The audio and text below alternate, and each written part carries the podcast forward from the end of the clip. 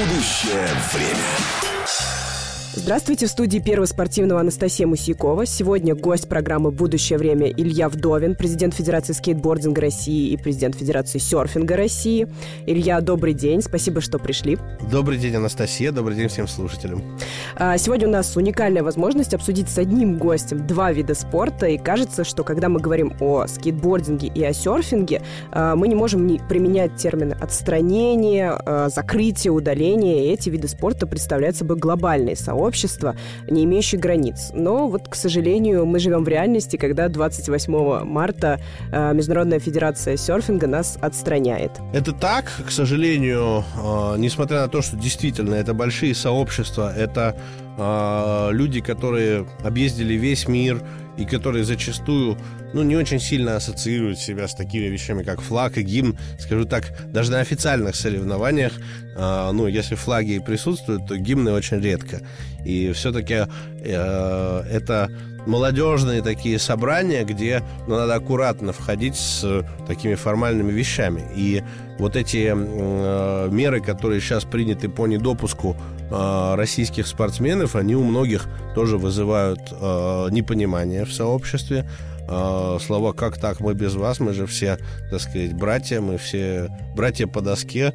И, э, к сожалению, ну, давление, которое оказывается на международные федерации со стороны Олимпийского комитета международного очень большое. И хотя права на такое давление юридического у них нету, но и это звучит как рекомендации, но при этом понятно, что кто девушку ужинает, тот ее и танцует. Поэтому, поскольку наши виды спорта сейчас уже переведены в, с 28 года в основную программу Олимпийских игр, и э, с этого момента начинается, скажем так, миллионное в долларах финансирование со стороны МОКа международных федераций, естественно, когда ну, как бы политика и деньги вступают э, на, так сказать, поле боя, то такие новые федерации, они пока не обладают достаточными ресурсами, чтобы отстаивать, ну, истину, назовем это так. Вот. При этом сообщество нас по-прежнему принимает, не отторгает, и э, мы уверены, что даже в России мы проведем международные соревнования и в этом году, и в следующем, которые пускай не будут иметь официального статуса, но покажут как раз-таки настоящую народную дипломатию молодежи, покажут, что мы все братья, и что любые разделения, ну, это несправедливо и ни к чему хорошему не приводит. С одной стороны, понимаем, что в мире действительно творится некая истерика по поводу всего российского, всего русского.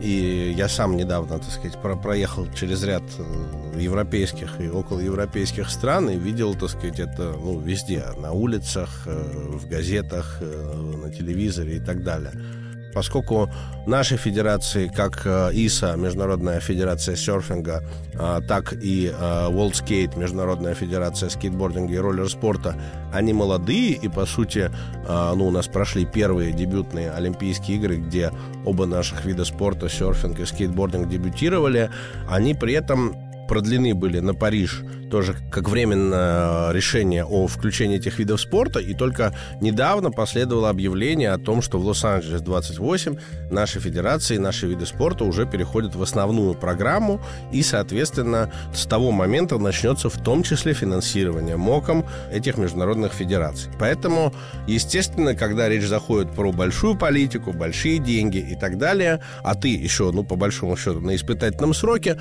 то, ну, наверное, так сказать, тяжело сопротивляться сопротивляться такому сильному давлению. Вот. А вы упомянули Международную федерацию серфинга, которая довольно быстро приняла это решение.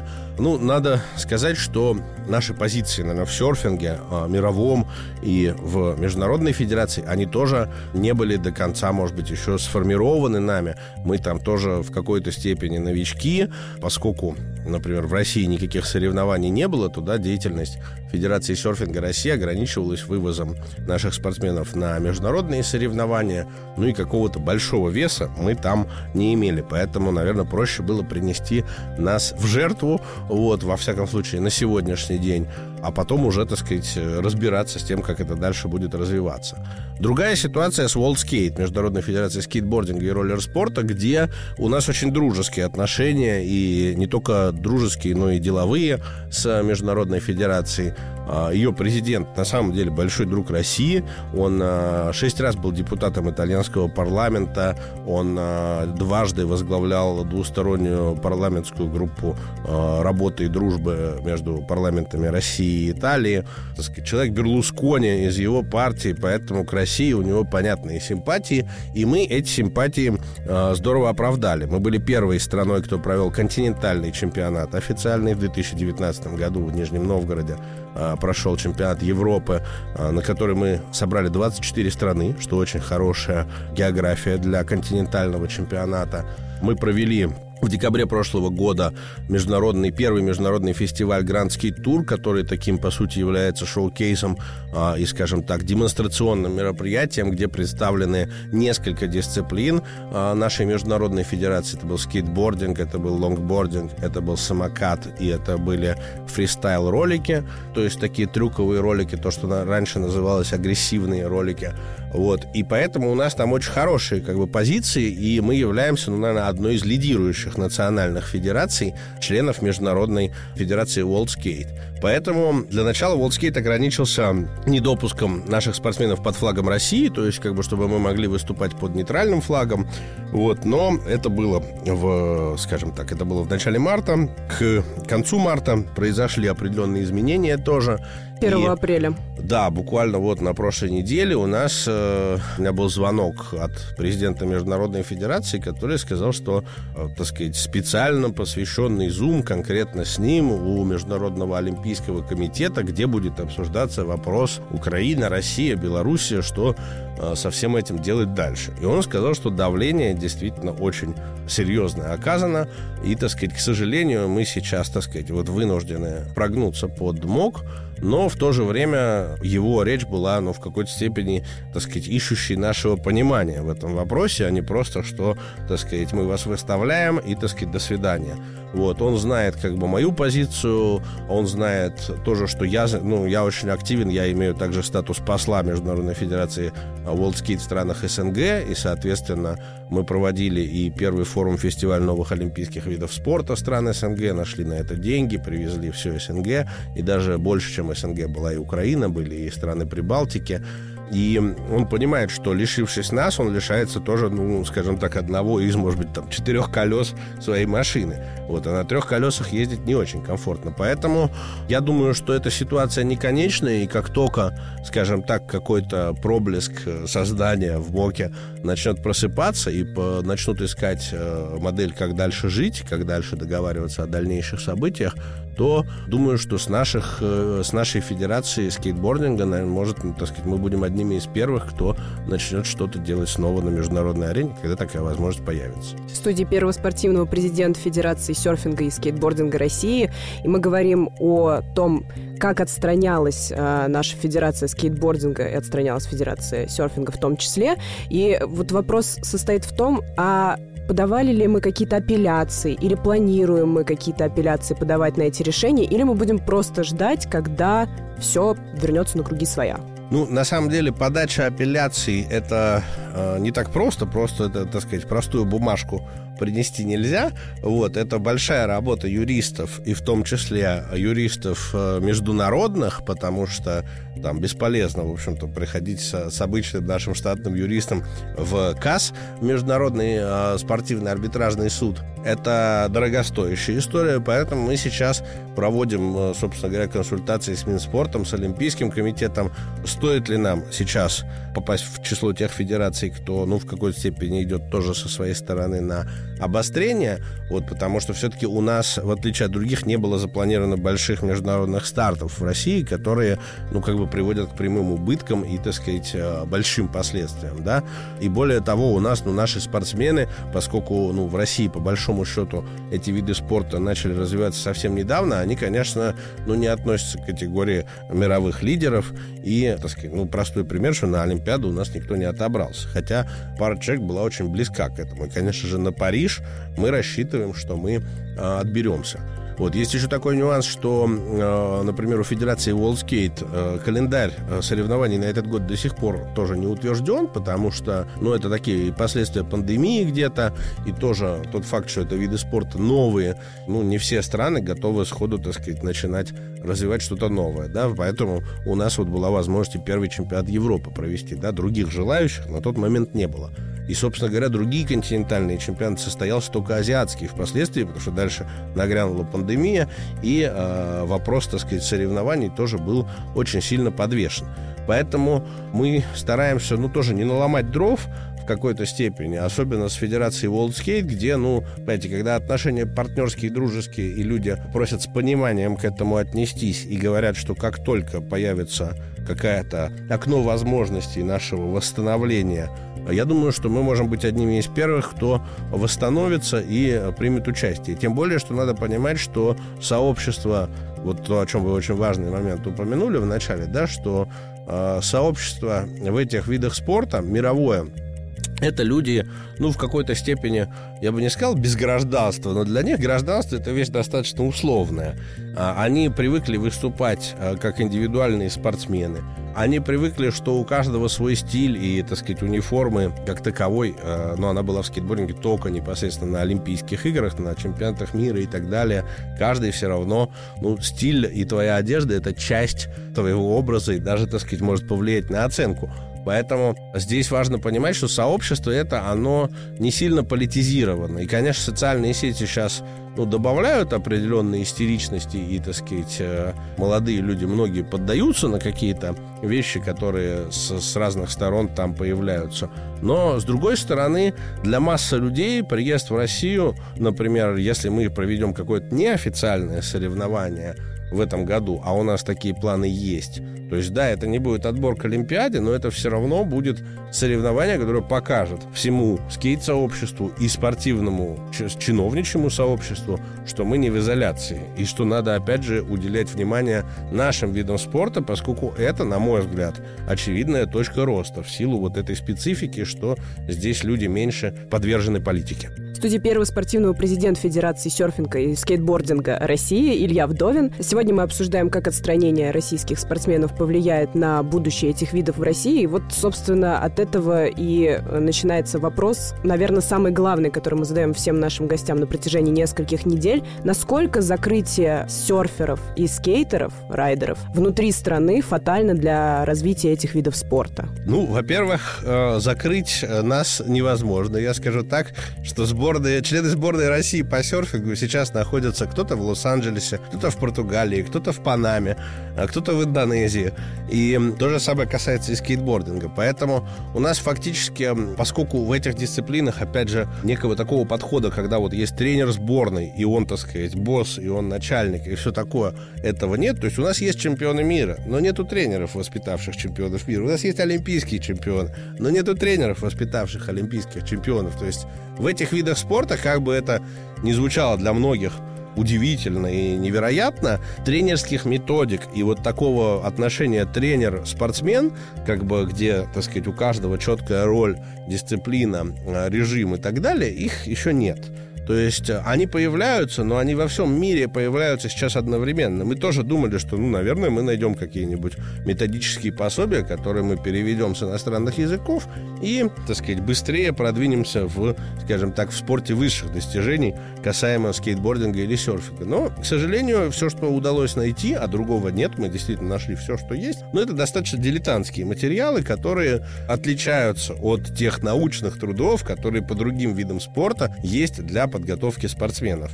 Собственно говоря, и причины такой популярности скейтбординга, например, они в том, что ну, для многих людей, многие не хотят иметь вот тренера, который там наседает, кричит сверху. Все учатся друг у друга. И даже во многих университетах сейчас есть подход, что горизонтальное образование, пир-ту-пир обучение, вот эти, так сказать, модные слова, что это как бы новые подходы, когда все друг друга как бы перекрестно опыляют и учатся вместе. И это, опять же, дает, ну, некую демократичность и большой интерес к этим видам спорта? Ну, потому что в скейтбординге можно прийти в скейт-парк, а рядом катается чемпион. И ты можешь подойти и сказать, чувак, как ты это делаешь? Покажи мне. А ты вчера купил доску. И тебе это покажут. То есть, ну, сложно представить, чтобы, я не знаю, в теннисе ты пришел, а на соседнем корте Медведев, и ты говоришь, как подать подачу? Мужик, скажи, как бы, вот. Ну, то есть просто такого быть не может. Но я а правильно понимаю, что у нас, получается, тогда нет проблемы мотивации? То есть классический спортсмен идет от соревнования к соревнованию до Олимпиады, это высшая степень его достижений. А скейтеры и серферы, видимо, ну, живут Это все формируется сейчас. То есть, да, мы уже видим тоже новое поколение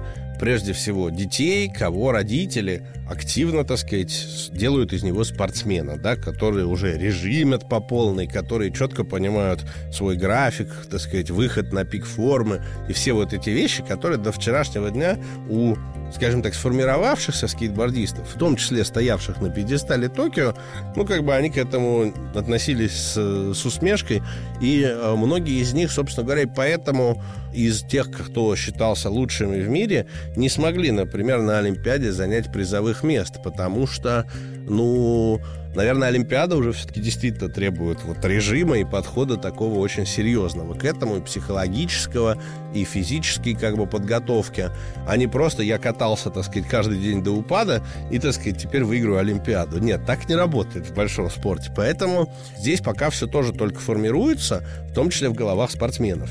Вот. И, наверное, вот то, что все еще не, не так жестко, скажем так, структурировано, как в больших видах спорта, сейчас дает нам больше гибкости, потому что, опять же, важно понимать, что помимо официальных соревнований, которые служат отбором к Олимпиаде, в мире есть по нашим дисциплинам много неофициальных соревнований, которые имеют зачастую популярность и аудиторию большую, чем аудитория официальных соревнований, в том числе в социальных сетях, в том числе в интернете и так далее. Поэтому я здесь приведу сейчас интересный пример, который, мне кажется, опять же, подтверждает верность моих слов о том, что мы те, с кого начнется восстановление международных отношений в спорте. Например, Международная ассоциация соревновательного серфинга, а соревновательного вейк-серфинга.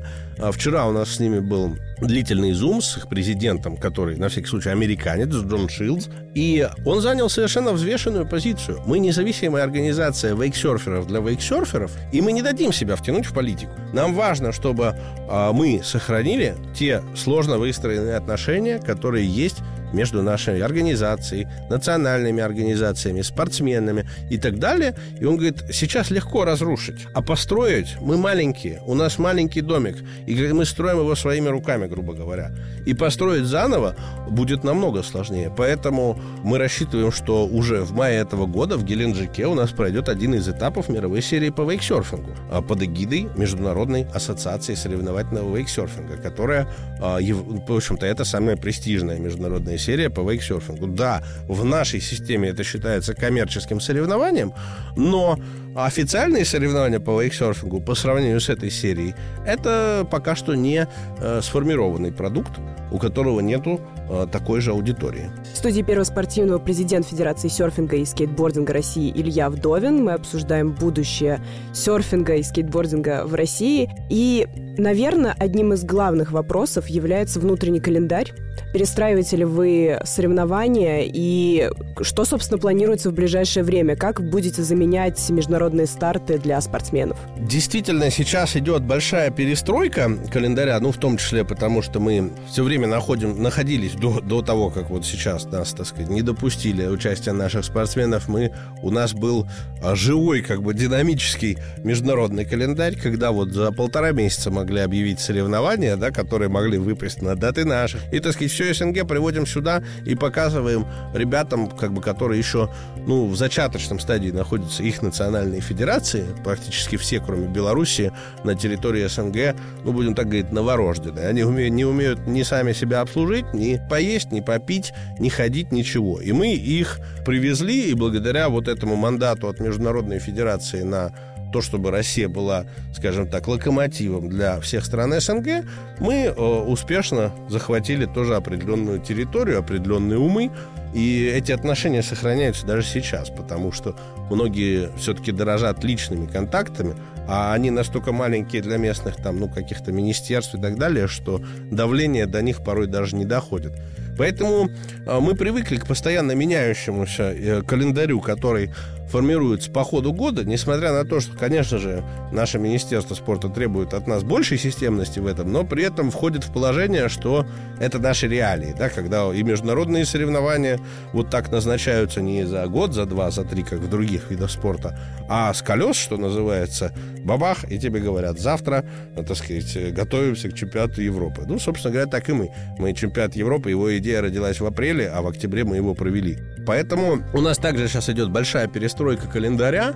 В скейтбординге это также связано с э, тем, что наконец-то происходит сейчас достаточно бурный рост инфраструктуры. И если до вчерашнего дня а, мы зачастую соревновались в скейт-парках, которые не соответствуют международному уровню. И в этом, опять же, была проблема наших спортсменов, что, ну, так, я такое сравнение приведу, мы тренировались в лягушатнике, а потом на, приезжали на международные соревнования, выходили на 50-метровый олимпийский бассейн. Как бы, естественно, если пловцы так тренировались, они бы тоже не отбирались на Олимпиаду.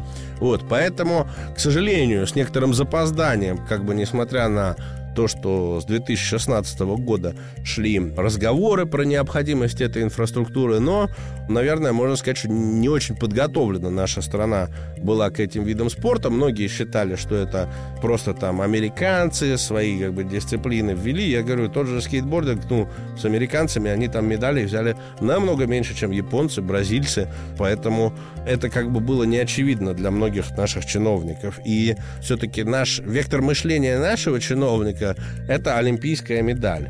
И мы здесь немножко ходим по кругу. Илья Андреевич, у вас будет олимпийская медаль? Ну, откуда же у нас будет, если мы тренируемся в лягушатнике? А, ну ладно, тогда, так сказать, занимайте 101 место после всех федераций, тогда и до вас когда-нибудь дойдет очередь. К сожалению, такой подход был, но как бы мы убеждаем чиновников в том числе, что все всерьез и надолго, и что мы истинно народные виды спорта, которые надо заметить, хотя спортшкол по скейтбордингу нет но достаточно прийти к любому памятнику Ленина и посмотреть, сколько скейтбордистов за день там по граниту катаются. Достаточно прийти сейчас в скейт-парки, которых все больше и больше, увидеть там уже не только скейтбордистов, а, например, представителей вида спорта самокат – который как бы пока что в нашей стране тоже не является официальным видом спорта, но, я прошу прощения, самокат есть в каждой семье, а футбольный мячик, например, не в каждой. Э, в программе «Будущее время» говорим с президентом Федерации э, серфинга и скейтбординга России. И о скейтбординге мы поговорили. Да, инфраструктура развивается. А что касается серфинга, вот мне сейчас в голову приходит